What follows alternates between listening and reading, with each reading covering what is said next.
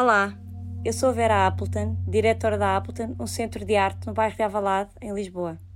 Neste podcast vamos ouvir o que diversos convidados ligados à arte contemporânea têm a dizer acerca da sua atividade e questões com ela relacionadas. O Appleton Podcast não tem um modelo pré-estabelecido.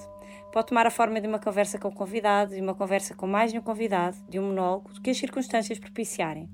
Também não há assuntos pré-definidos, eles irão variar em função do convidado e do contexto. Susana Mendes Silva, Lisboa, 1972, é artista plástica e performer. O trabalho de Susana Mendes Silva integra uma componente de investigação e de prática arquivística que se traduz em obras cujas referências históricas e políticas se materializam em exposições, ações e performances através dos mais diversos meios de produção. O seu universo contempla e recontextualiza contextos sociais diversos sem perder de vista a singularidade do indivíduo a sua intimidade psicológica ou a sua voz são inúmeras vezes veículos de difusão e recepção de mensagens poéticas e políticas que convocam e reativam a memória dos participantes e espectadores. Susana estudou escultura na, na Faculdade de Belas Artes de Lisboa e frequentou o programa de doutoramento em artes visuais Studio Based Research do Goldsmith College, em Londres, tendo sido bolseira da Fundação Carlos Gulbenkian. É doutorada em arte contemporânea pelo Colégio das Artes da Universidade de Coimbra, com a tese baseada na sua prática performativa a performance enquanto encontro íntimo. É professor auxiliar no curso de Arquitetura Paisagista do Departamento de Paisagem, Ambiente e Ordenamento da Universidade de Évora e investigadora integrada no 620 Universidade de Coimbra. Olá, Susana, obrigada por estares aqui connosco.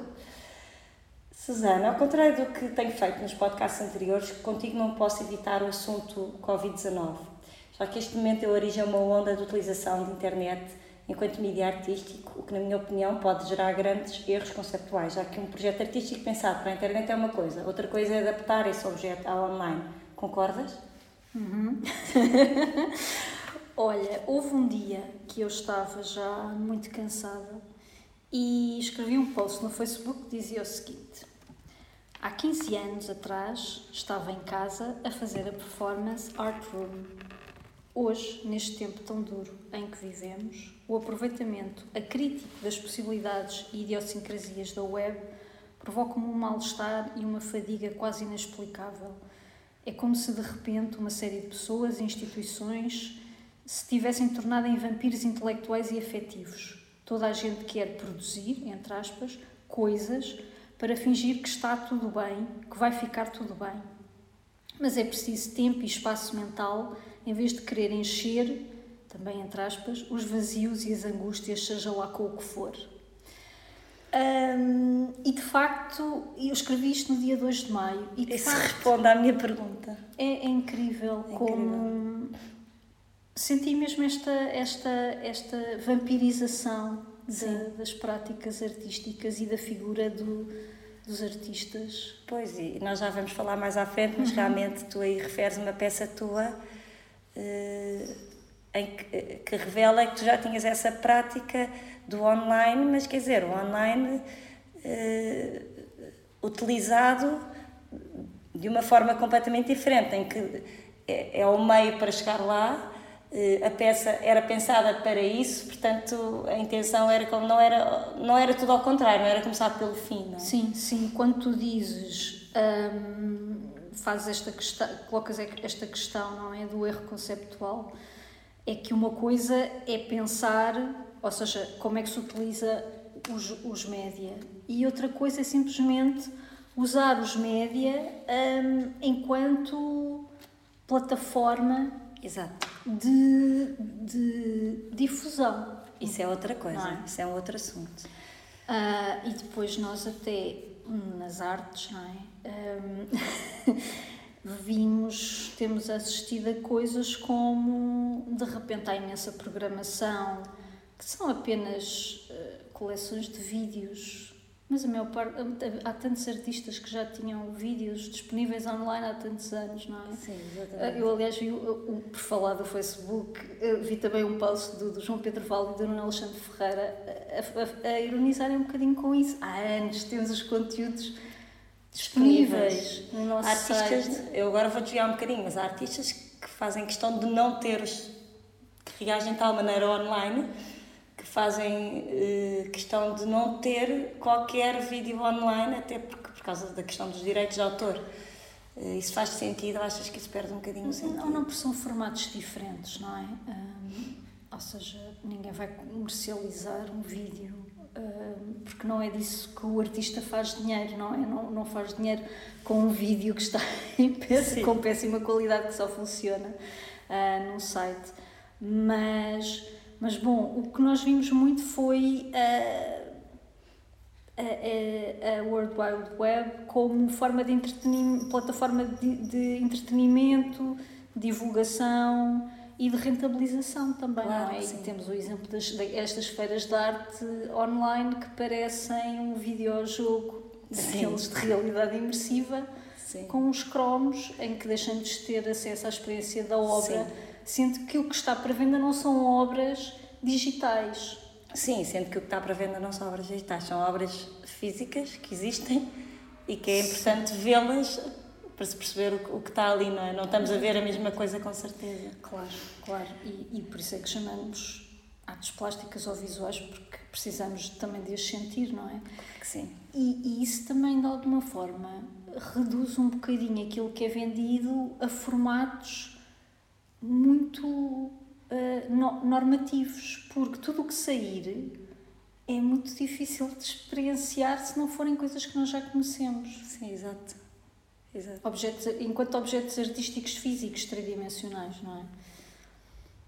Ok. Eh, no inquérito feito por Sara André a 461 artistas portugueses, dás a seguinte resposta.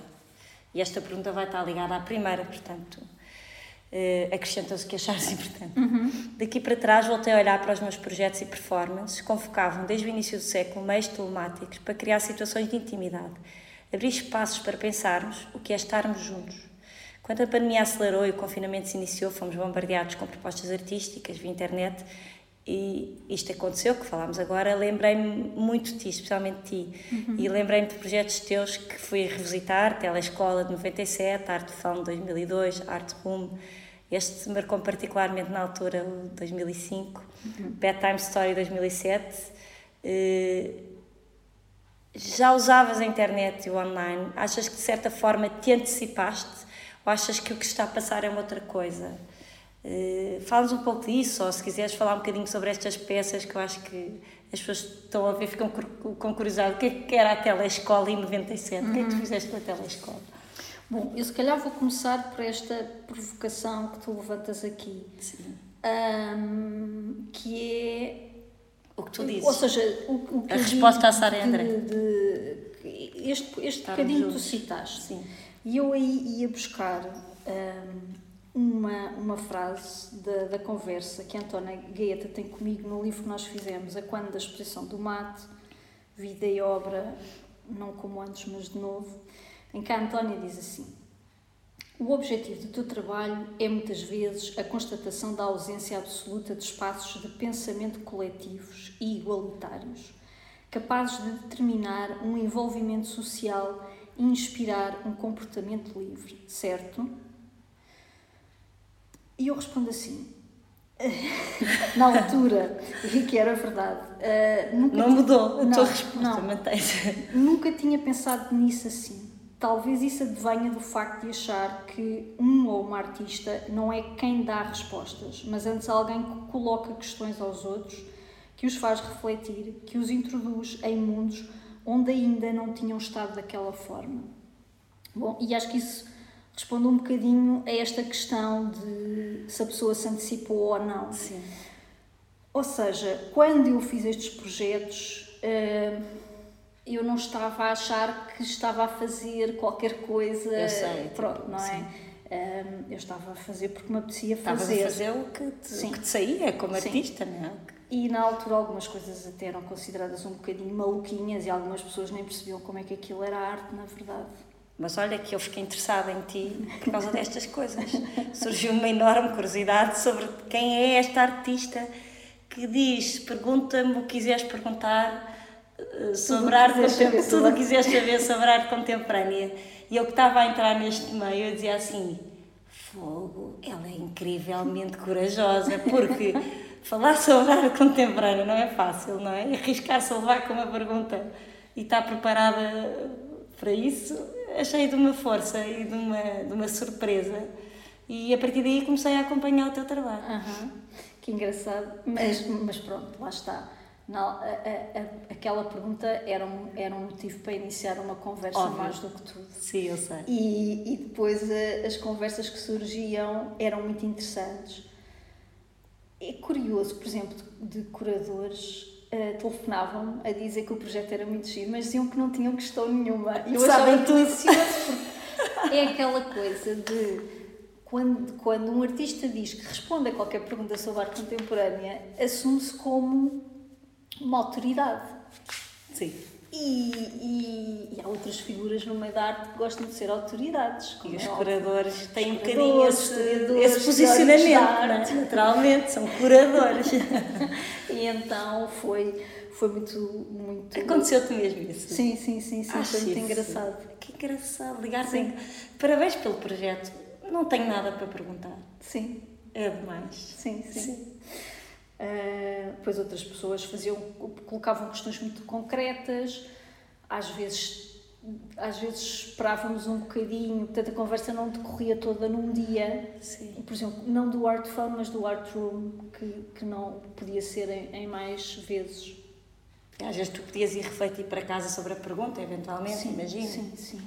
Mas é engraçado que estas coisas de- das, destas tele, tele, teleencontros vêm um bocadinho da minha história pessoal e eu nunca tinha pensado muito nisso até estar em Londres, no, no doutoramento lá no Goldsmith, e o meu orientador, o professor Nico de Vil, Hum, pediu-me para eu ir atrás, o mais atrás possível, e de onde é que vinha a minha vontade, a fonte de eu ser artista.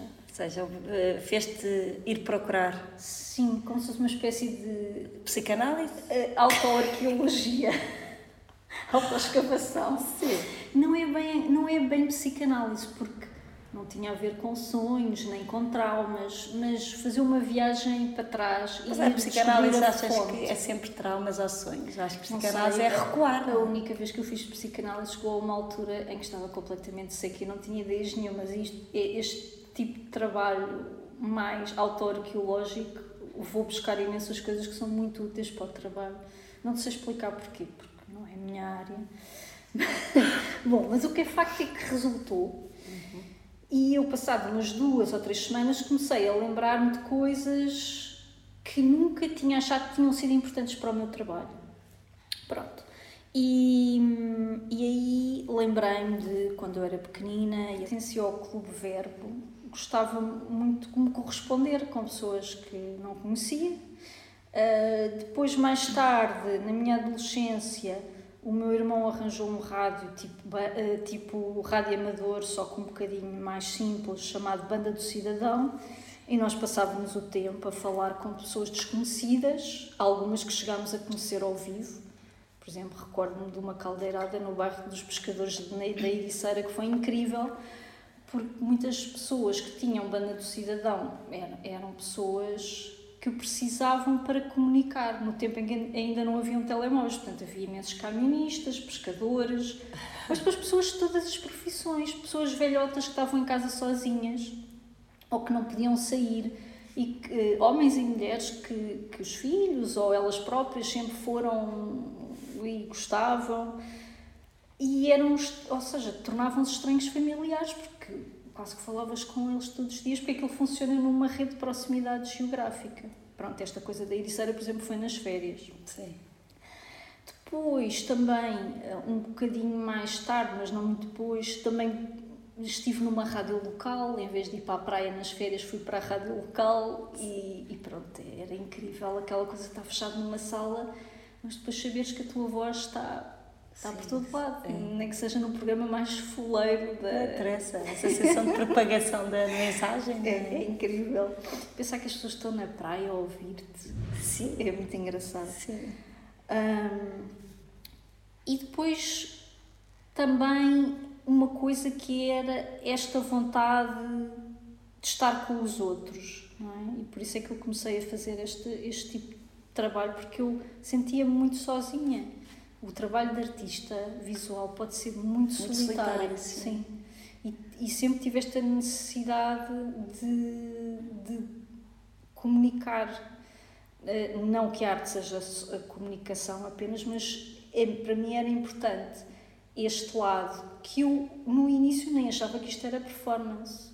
Tu nem sabias o que era, não? Sim, era uma coisa, é, era nova, tinha vontade, tinha uma coisa, mas houve uma energia punk. Surgiu assim na tua cabeça, ok, um rótulo para isso, que é performance, Sim, mas não foi dado por mim, foi dado por outras pessoas. Que é o melhor, que é o, uh, ainda é o melhor quando é assim. Até fora, na verdade. Sim. Uh, que, algumas que eu nunca vi, nem mais gordas nem mais magras, conheço-as online. Um, em plataformas eh, facilitadas, por exemplo, pela Rhizome, que hoje tem uma projeção completamente diferente, e hum, o Luís Silva, que também na altura estava muito interessado nestes novos média, e havia assim um grupo muito, muito engraçado e pessoas interessadas nestas coisas, mas realmente éramos muito poucos. Mas curiosamente, reativaste Bedtime Story durante a quarentena, eh, aqui eh, Gostava de saber se esta nova versão foi diferente da outra, que isso também é interessante, não é? Quando hum. fazes duas versões Sim. em tempos totalmente diferentes, se o teu trabalho, a, a, reação das pessoas é outra, até se tu própria fizeste a coisa de outra forma. Pois, isso é uma bela questão. A ideia de, de, de refazer a Bedtime Story a, a, nesta altura nem sequer foi minha. Foi de, do Diogo Sotomayor, que é um amigo que eu conheci numa conferência sobre intimidade em, em Guimarães e que fiz lá uma apresentação e ele conheceu os meus trabalhos. E, e fez-me este desafio meio a brincar. E disse fazia tanto sentido tu voltares a repetir essa performance. Pronto e eu acabei por, por fazê-lo.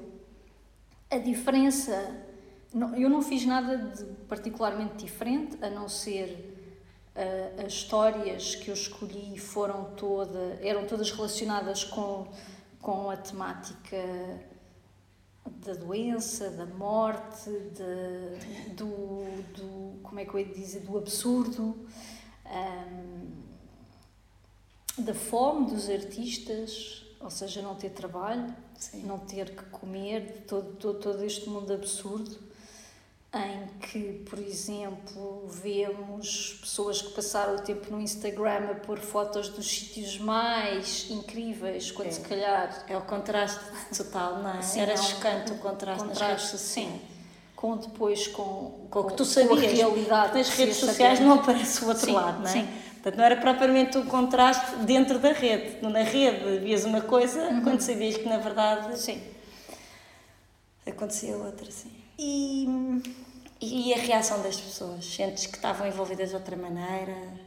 O que eu senti foi que havia no final, uh, ou seja, no final, uh, não, por acaso era, era logo, logo ao início, eu colocava às pessoas uma questão que tinha a ver com o que nós estávamos a viver e isso fazia toda a diferença. A partir daí, o ambiente entre eu e a outra pessoa era completamente diferente. Sendo que às vezes não era só não era apenas uma pessoa, nem sempre estas coisas são one-to-one, -one, porque havia pessoas que estavam com outras em casa e, portanto, por exemplo, um, tive um dos autores de uma das histórias que, que eu li com a mãe dele, porque estavam os dois juntos, e então a mãe ficou pronto, toda embevecida e ele já não já não ouvia, nunca, já não ouvia o texto dele desde 1997, escreveu em 96, Sim. 97, e portanto surgiam, surgiram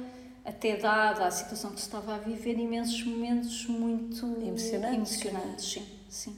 Pois, e as pessoas estão mais sensíveis, não é? Uhum. Portanto, claro que é um período em que mais facilmente terás uma, uma resposta. Sim, essa parte foi muito mais emocional intensa. do que da primeira vez, sem Sim. dúvida. Agora gostava de te perguntar acerca da exposição que tens patente no Museu do Chiado sobre a escritora, poeta Judith Teixeira, relacionando-a com os, com os outros teus trabalhos mais biográficos, em que dás voz e transmites conhecimento sobre personalidades importantes, tanto do ponto de vista cultural, intelectual, como através da denúncia de questões sociais discriminatórias. Isso já é parte do teu ADN como artista e como pessoa. são situações inseparáveis. Hum. És uma mulher de causa, sentes cada vez mais isso acaba por estar presente no teu trabalho, tornou-se inevitável. E depois a seguir esta pergunta, eu gostava de falar um bocadinho contigo sobre a, a performance em que participei. Ok. Um, bom, esta pergunta tem aqui várias... Várias perguntas, pois.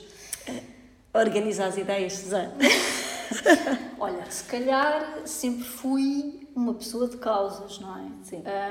Um, mas hoje, passados uh, já, sei lá, eu comecei a considero que comecei a trabalhar assim a ser em 96, 97, vá. 96 fiz as minhas primeiras coisinhas, 97. Portanto, Eras muito nova ainda. Sim, 20, relativamente, 20, 20 e, poucos. Um, e por isso, agora, com esta distância e olhando, ah, sim, posso dizer que se calhar isso agora transparece muito, não é? Um, mas quando eu estava a dizer isto, que já vem lá atrás, vem porque, por exemplo, em 96, portanto, a primeira obra que eu apresentei que me considero artista, não é aquelas coisas de escola, aliás, eu nunca mostrei este trabalho na escola, foram as Joias Íntimas de 96, que pertencem ao Ivo Martins e que estão em depósito em Serralves. Não vamos falar agora de Serralves porque eticamente tem sido uma instituição com condutas muito reprováveis, não é? Relativamente à precarização deste setor e que é uma obra com cariz abertamente sexual. Aliás, como, como ela se chamava Joias Íntimas, ela foi apresentada na secção de joalharia, sendo que depois, em 97, quando fizeram a seleção dos artistas de todos os anos da Bienal. Eu fui à Bienal, mas integrada na parte de artes visuais. E, e fui representar Portugal nessa, nessa área, o que foi assim uma, uma grande honra. Mas bom, hum, para além disso, tens razão, tem-me interessado muito esta coisa de pensar quando me fazem um convite, ou às vezes não me fazem um convite, mas eu encontro coisas, uh, andar sempre nesta coisa de. Eu diria esgravatar, mas é mais, é mais do que isso, é mesmo. Esgravatar é um bocado o que as galinhas fazem. procurar. Não, mas é mesmo. Assunto. Escavar, é um escavar. Escavar. Ou seja, o que é que... voltas ao trabalho arqueológico. Sim. Tens tendência para ele. O que é que está por trás disto? Sim. Uh, por exemplo, uh, quando nós fizemos aqui uh, o Square, Square Disorder, não é? Este sítio antes foi uma fiação. Sim. Não é? Foi. E, e parecendo que não, o que estavam cá eram fios. Sim, eram Quase fios. invisíveis, mas Sim, eram fios. Eram fios e eram fios de cabelo, mas também se pode ser com cabelo. Portanto, uh, mesmo às vezes inconscientemente as coisas vão, vão se ligar e vão se buscar.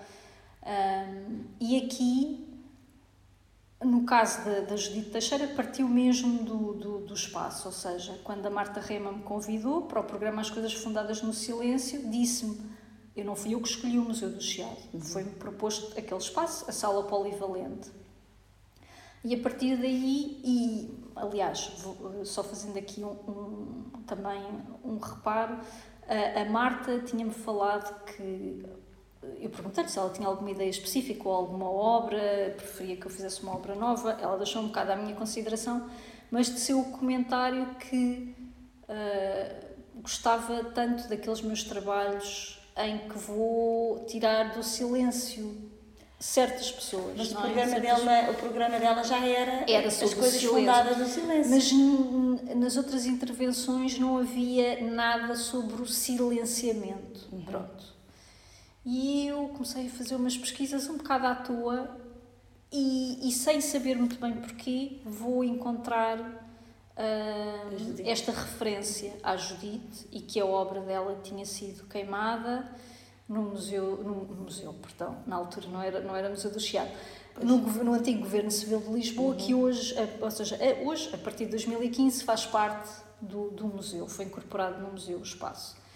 Um, e, e, não, e uh, portanto, um, ai, como é que se diz, a polémica que levou a esta pira pública destes livros chamava chamou-se Literatura de Sodoma e envolvia mais dois poetas, Sim. António Boto e Raul Leal. E os livros foram censurados porque uh, eles tinham conteúdos homossexuais. E, hum, e bom, se bem que é assim, hoje isso pode-nos fazer imensa confusão, na altura foi um escândalo terrível, mas pronto, temos que contextualizar que isto mas era... foi um escândalo terrível terem sido queimados ou foi um escândalo terrível eles existirem? Eles existirem, ah, pronto. no início, uh, eles estavam nas livrarias disponíveis, só que em 23 já estávamos, quer dizer, na falência da República, não é? E, e o, já havia um, umas sementinhas, já se começava a ver uh, que o Estado Novo viria aí. Uhum. Pronto. E a censura, a liberdade a ser reprimida, portanto, aqueles loucos anos 20 rapidamente Foram. começaram a desaparecer, não é? Outra, outra personagem que eu abordei há uns anos atrás, o repórter X, o Reinaldo Sim. Ferreira. Um, quer dizer, se fosse ali um bocadinho melhor, porque não tocava, era jornalista e não tocava em temas muito um, fraturantes. Uh, estes, estes três poetas tiveram, foram mesmo, foram tipo botes expiatórios, Sim. foram alvo de, de, perseguição e muito mais a Judite, porque Sim, era mulher é. e quanto mais uma mulher a ter desejos, não é? Sim, sim, isso então. E, e, e, ela, e ela é muito clara quando, na, na, na conferência de mim, em que, que ela escreveu enquanto manifesto para se defender, em que ela reclama liberdade máxima. Os artistas têm que ter liberdade máxima. E e se os artistas não tiverem, quem é que vai ter? Exato. Não é? E isso é, um, é uma boa medida para a nossa sociedade. Pois é, pois é. Quando os artistas não têm a liberdade máxima. Qualquer coisa está errada. Qualquer coisa está errada e mais ninguém vai ter, não é? Exato. E ela escreveu isso nos anos 20, é impressionante. Em 26. Impressionante. E fala mais um bocadinho sobre ela, sobre a Judite. A Judite Teixeira é uma figura muito importante à época porque é uma poeta modernista e a única mulher que escreveu um manifesto uh, deste calibre na altura. Se bem que não se sabe se ele alguma vez foi lido em público, e daí eu querer ter feito a performance para. Um, ehm, para ela ser lida em público, tornado presente, porque uma coisa é, é, é ou seja, eu acho que era importante que os, quase todos os manifestos mais importantes e mais conhecidos foram lidos e era importante ele ser lido. Claro que sim. Porque aquilo é uma mulher que, em 26, está a defender a sua obra e a sua liberdade. E, em 27, hum, ela, julgo que terá sido mais para o final do ano, ela sai de Portugal e nunca mais, para parte incerta, e nunca mais criou nada Impressionante. E portanto. Foi mesmo silenciada. Foi silenciada, uh, ou seja, enquanto artista, visu, uh, uh, enquanto artista, enquanto poeta, poeta, foi enterrada viva. Que horror.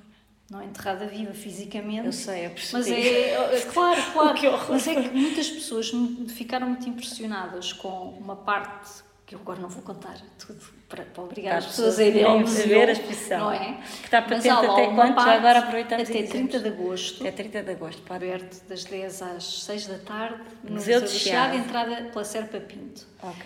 Um, e, e é incrível porque... Houve pessoas que estavam a ficar chocadas. com a frase enterrada viva. Pronto, mas eu disse que horror porque sim, sim, percebi sim. o que tu querias dizer. Claro, claro. Uh, mas de facto não sei o que é que será pior, porque se eu imaginar que, que agora por algum motivo não podia ser artista porque me forçavam a não ser, não é porque eu já não me apetecia. Claro. Ou já não quero, ou quero outra coisa, ou quer fazer música, Sim, ou quer fazer bolinhas. Pronto. O que é que era a tua vida, não é? O que é que era a minha vida se alguém me proibisse de ser artista, não é? De ter uma voz e de estar aqui. E eu acho que isso deve ser uh, horrível, não é? Mas bom. E tudo o que te desenterraste dela, não encontras nada a partir daí? Nada. Não há, não há. Uh, ou seja, e eu baseei-me em, em, estudos feitos por outras pessoas, uh, ou seja, porque assim, ela nunca foi citada em nenhum dicionário ou nenhuma antologia poética. Uh, só no final dos anos 90, início dos anos 2000, é que come, começa a, a falar-se novamente dela. Mas a maior parte das pessoas não a conhece. Se nós perguntarmos quem são os poentes do modernismo português, ninguém fala nela. Não.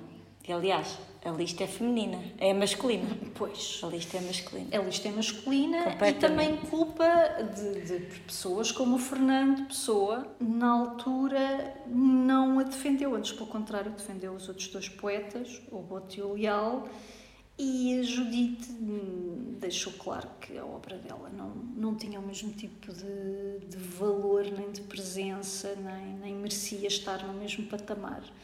E, portanto, isto demonstra bastante uh, um, privilégios uma, que existem uh, numa sociedade bastante patriarcal e misógina, sendo que algumas figuras mais ilustradas, mais, ou seja, de mente mais aberta, como o Aquilino Ribeiro, que a defendeu, é preciso salvaguardar isso, mas de facto toda a gente fala do Fernando Pessoa e Pois, é Mas é preciso ver as. Características mais pessoais dele. Ou seja, aqui o, o problema é que, uh, independentemente do valor que o Fernando Pessoa lhe possa atribuir, devia ter defendido. enquanto par uh, claro. literário, um, ehm, deveria ter defendido, porque ao defendê-la estava a defender o valor da liberdade artística. E Tens razão. ele falha profundamente. É? Exatamente. É? Independentemente das crenças dele, Exatamente. defendia os outros dois, defendia porque é uma artista que tem que ser defendida. Uhum. Exatamente. Não, não, não fez sentido nenhum. O que eu achei interessante, agora ligando a tua exposição à performance a que assisti e em que participei, em que tu uh, fazes um. Eu não sei se deve dizer que é uma tradução ou como é que se diz é, a performance chama-se tradução 1, mas é, um porque foi a primeira. Mas é correto é? dizer que foi, que é uma tradução para ah, a linguagem claro. gestual, não é assim? É assim, não, não é. Lá está, mais uma vez é um, é um, é um título que faz uma alusão, uma provocação, porque depois lá está o que vai acontecer, não é exatamente uma tradução claro. apenas, e não é uma tradução literal, não é? Mas, eh, porque eu acho que tu além de, da relação literal com a questão do silêncio, obviamente, não é? Uhum. Portanto, a falar de linguagem gestual, em que o silêncio é implícito, não é? Não havia palmas, havia um movimento de palmas, porque a pessoa que lhe estava a, a ensinar a dizer o poema em linguagem gestual, no fundo era isto que acontecia, eh, que é surda, é absolutamente surda, não é? Completamente, uhum. Uhum. mas consegue compreender-nos e eu fiquei impressionadíssima com ela. Eh, mas acaba, lá está a Susana das causas por trás disto, porque a mim tocou-me especialmente porque eu penso muito na comunidade surda, eu penso uhum. muito nessa comunidade, porque aqui em Alvalade temos uma associação de, de, de invisuais uhum. e, e, muitas vezes questiono-me até que ponto é que a comunidade de invisuais acaba por ser mais protegida, porque é uma é uma é um handicap mais óbvio, uhum. não é? Uhum. mais fácil de entender Sim. do que esse. E achei importantíssimo tu trazeres até nós isso, porque foi, além de ser lindíssima a questão que te interessava ali, que era a questão gestual e de, de a performance do movimento, não é? Porque a linguagem gestual a dizer um poema não é a mesma linguagem a dizer um, um texto técnico, não é? Uhum, Pelo que eu uhum. percebi. Uhum. E os gestos são mais pensados, são mais. Uh, performativos, não é? Há, uma, há toda uma coreografia e penso que era isso que te interessava, era que assimilássemos não tanto a tradução literal do, do, do texto dela, mas sim os movimentos. Mas, sobretudo, apesar de ser tudo muito bonito, há ali uma angústia, pelo menos em mim, uhum. que é perceber que aquela pessoa que está ali à nossa frente, com um sorriso largo na cara, não ouve. Uhum. E não ouvir, não ouvir é qualquer coisa que nos deixa incomodados, não é?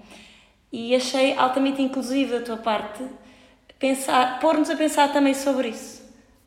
outra causa.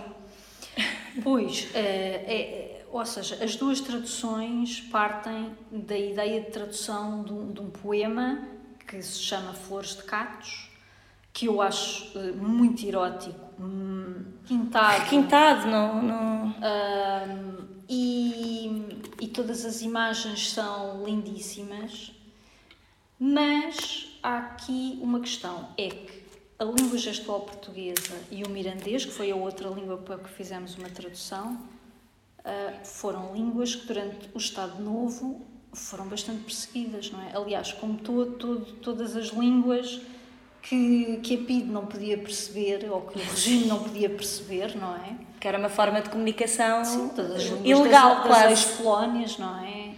Uh, existentes nos territórios das ex-colónias e por aí fora, mas também o, o, o, os surdos, aliás, mesmo em Espanha, a mesma coisa com o franco, não é? O galego e o catalão e por aí fora, há um trauma enorme. Um, mas também porque uh, era uma forma de inscrever nas outras duas línguas oficiais portuguesas. Alguém que foi tão esquecido também ser inscrito e ser acessível a outras pessoas. Um, é muito engraçado porque, por exemplo, se por um lado um, é engraçado tu dizeres que é uma língua silenciosa, mas eu por acaso não acho nada, porque um dos empregos que eu tive foi muito breve, foi dar aulas na Casa Pia de Lisboa e ficava fascinada uh, quando entrava no autocarro e os, o, a, a comunidade de alunos surdos, o autocarro ia todo em silêncio mas eles iam conversar uns com os outros e aquilo eu olhava e, mas que barulheira que vai aqui, Sim, sem conseguir perceber Ouvias o barulho. Embora eles não estivessem a fazer barulho nenhum, mas de claro. facto. E, e também. Eu estou a ser um bocadinho literal. Sim, sim, sim. Na, na sobre língua, o silêncio, claro, para, é? nós, claro. nós. Na língua, uh, interessava-me a, a questão de nós que somos ouvintes termos tempo para não nos preocuparmos com as palavras, mas antes com o movimento, com a coreografia que o corpo tem que fazer uhum. para dizer poesia. É? Sim. E, e, aquela conversa no final foi muito engraçada, uh, que depois se gerou e, e completamente diferente da outra, porque no mirandês nós estávamos a aprender a dizer, a ir só pela sonoridade mais Sim. que pela tradução literal. E que era o movimento. Sim. É, é o movimento. Posso só acrescentar uma coisa? Pode, acrescenta. Muito gira, porque no final da outra performance eh, de sábado, o António M. Costa disse uma coisa muito engraçada. Mas na de sábado, desculpa. Na de sábado. Que também na, era... Na de a tradução. Gestual? Mirandês. Ah, mirandês, sim. Uh, no final, e como era a última performance, ele disse uma coisa muito engraçada, que foi... Então já vingámos a, a Judite, não foi? vingaste a Judite. Bom, é, não, não, não sou a única, obviamente, mas. Sim, mas, mas tiveste também, um papel importante. Mas também espero ter dado o meu contributo. Conta deste, com certeza. deste, nem que seja, muita gente passou a saber quem era a Judite e não sabia. E só por isso, nem que fosse só uma pessoa, já claro. estavas a fazer qualquer coisa, não é? Claro. As causas por que debates, Sana, são hoje polémica, voltando um bocadinho às redes sociais, eh, tratadas de forma superficial, leviana, agressiva, eh, e acabam por ser ruído sem conteúdo. Eu acho que isto é uma questão importante agora, fala-se muito desta agressividade na internet, e às vezes na base da agressividade, infelizmente, estão causas que devem ser, merecem ser tratadas de outra forma. O que achas que deve mudar para que aquilo por que debate seja mais eficazmente resolvido, combatido, respeitado, não é? Eu acho que tem que ser Sim. respeitado. Hum, olha, eu acho que nós já falámos um bocadinho sobre esta questão um dia que estávamos já as duas em conversa.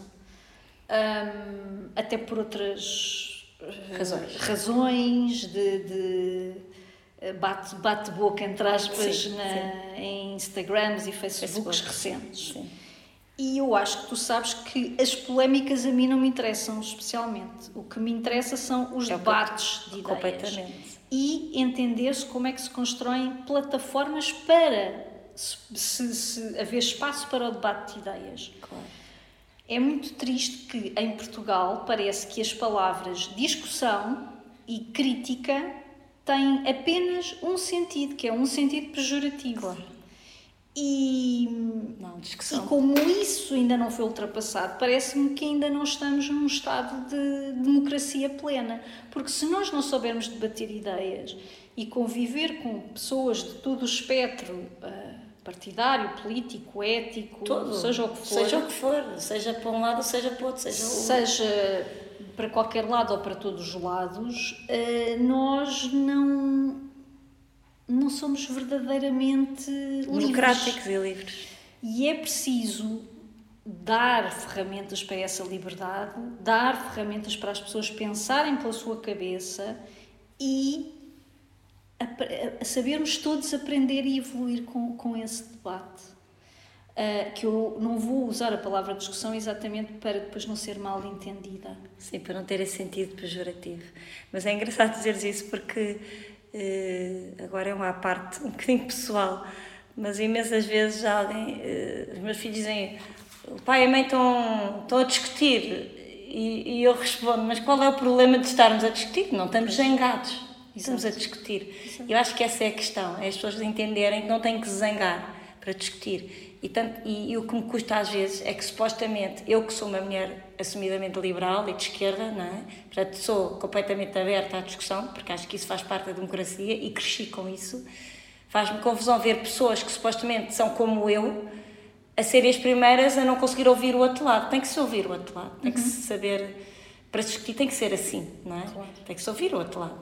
E, e, é, e é o que tu dizes, acho que assim caminhamos, para, para, caminhamos por um por uma estrada sinuosa que poderá não ajudar a defender estas causas. Sim, sim. Eu que as quero defender dou por mim quase a irritar-me, porque, porque a ausência de possibilidade de discussão por reações completamente irracionais, em que parece que o mais importante não é a discussão, mas é o barulho, eh, prejudica. E, e é uma coisa que está a ser muito falada. Tem a ver se cá com a tensão que vivemos, vamos acreditar que tem a ver com com confinamentos, Sim, com Covid, talvez, com, com, talvez. com situações precárias que as pessoas estão a viver e, e que as torna mais, eh, mais sensíveis e mais. Não sei, há, há, vários, há vários movimentos que nós vemos acontecerem aqui e fora, ah, em que há, por exemplo, os ataques na formação superior, aos cursos de filosofia e de história, que são basilares para se entender o presente, não é? Haver pessoas que pensem e que pensem os factos.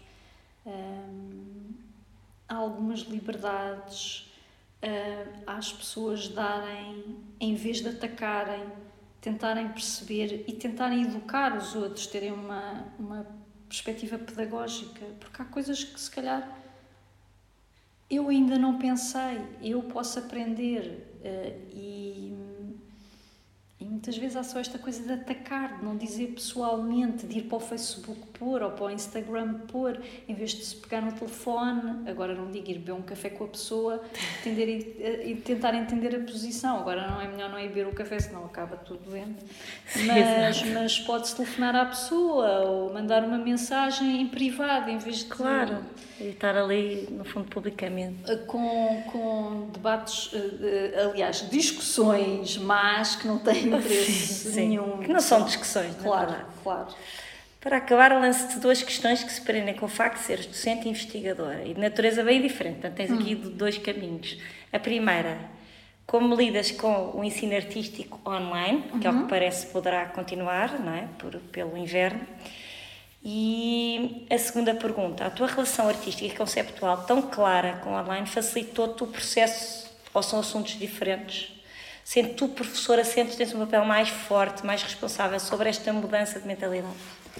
Olha, eu vou confessar uma coisa, é que tive a sorte de a pandemia calhar na parte do ano em que tinha menos carga horária e menos estudantes, porque o impacto foi muito suavizado em relação ao que aconteceu com várias e vários colegas meus. Agora, não posso negar que sim, que a minha, a minha experiência performativa e tecnológica anterior ajudou-me imenso, não é? Uh, portanto, estar, estar a fazer aquilo é um bocado uh, como um peixe dentro d'água. Agora, tive é que ser um bocadinho inventiva na forma como apresentava a matéria e acompanhava os estudantes, porque isso eu não estava habituada, não é? Sim. E então tive que arranjar ali umas técnicas uh, Conta para... lá, partilhar aqui, pode ser que ajude os outros professores. Olha, eu mesmo naquela altura, mais que tínhamos estado todos fechados em casa, houve um dia que me meti no carro e fui à Staples comprar um carregamento de papel vegetal e canetas uh, de feltro. E então imprimia os desenhos dos alunos. Bom, isto não são desenhos artísticos, não é? Uhum. São desenhos de arquitetura paisagista, de projetos, quer da parte da, da análise, quer depois da parte da proposta e que uh, tinha que fazer ali algumas correções em termos de perspectiva e ensinar-lhes a fazer algumas coisas, porque uns eram do primeiro ano, outros do segundo. E portanto o que eu fazia era imprimir, ah, comprei tinteiros, imprimia os desenhos deles e depois fazia tipo teleculinária.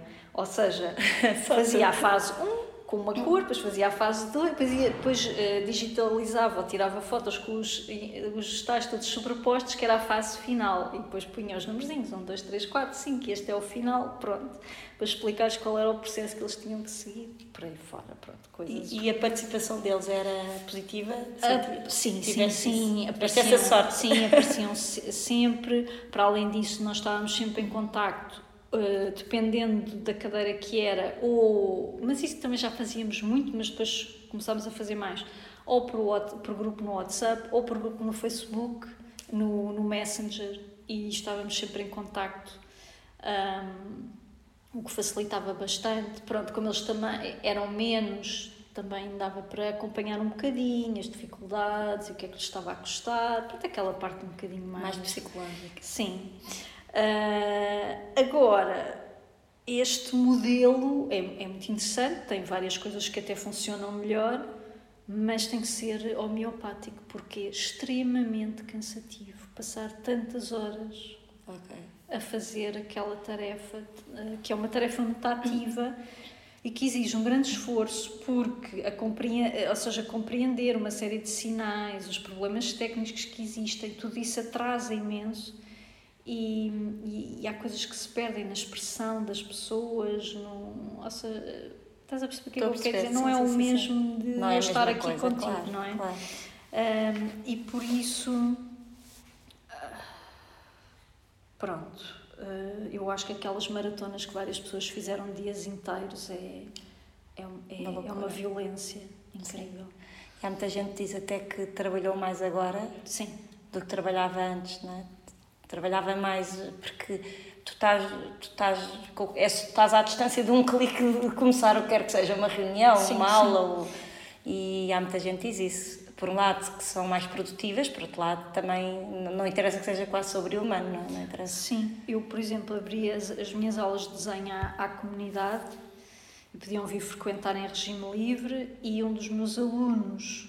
Uh, é professor de Físico-Química e antes ele vinha às minhas aulas, todas as quartas-feiras de manhã, e depois deixou de ter tempo para tudo. Uma vez ele apareceu numa das aulas para dizer com ar super cansado: Não faço mais nada, chateia-me toda a hora, sou incomodado, uma coisa incrível. Parecia que tinha envelhecido um ano ou dois. Pois, mas eu senti. Mas isso aconteceu. Houve pessoas que. Bom, enquanto professora, aquilo que mais me interessa e sempre mais me interessou, hum, mas também que as minhas cadeiras dão para fazer, não é, não é simplesmente transmitir conhecimento, mas hum, tentar que os alunos aprendam a pensar pelas suas próprias cabeças, ou seja, o desenho não é simplesmente transpor formas para o papel, mas é também uma metodologia de, de pensar, de analisar e de e, e tem aquela coisa fantástica que é de fazer com que as nossas ideias sejam materializadas, ou seja, fora da no... saem fora da nossa cabeça pela primeira vez. E, e para além disso, é bom, eu gosto de fazer com que eles se sintam questionados nas suas certezas, mas que eu também seja questionada na minha certeza e que depois no final aprendamos todas coisas com esse processo. E, e é muito engraçado, por exemplo, estava-me a lembrar dos meus alunos de, do mestrado de Gestão Cultural das Caldas da Rainha, que a última sessão que foi organizada por eles. Uh, não é que nas outras já não tivesse aprendido coisas com eles, mas nessa foi, foi incrível, porque nós passávamos dias juntos e nessa última foram eles que organizaram e que me ensinaram ensinaram tudo. Aliás, foi muito giro. Num dos sítios onde nós fomos, a pessoa que fez, que fez a primeira visita guiada estava muito baralhada porque não me estava a ver com um papel autoritário. Sim. E claro que eu, nesse dia eu não tinha, nesse dia era eu que estava a desfrutar daquilo que eles estavam a organizar para mim, mas aquilo causou uma confusão uma naquele momento, foi muito engraçado. Lá estás tu a dar a volta às histórias e à história. Sim. Ok, Susana, olha, obrigada. Muito obrigada. Obrigada por teres vindo. Gostei muito desta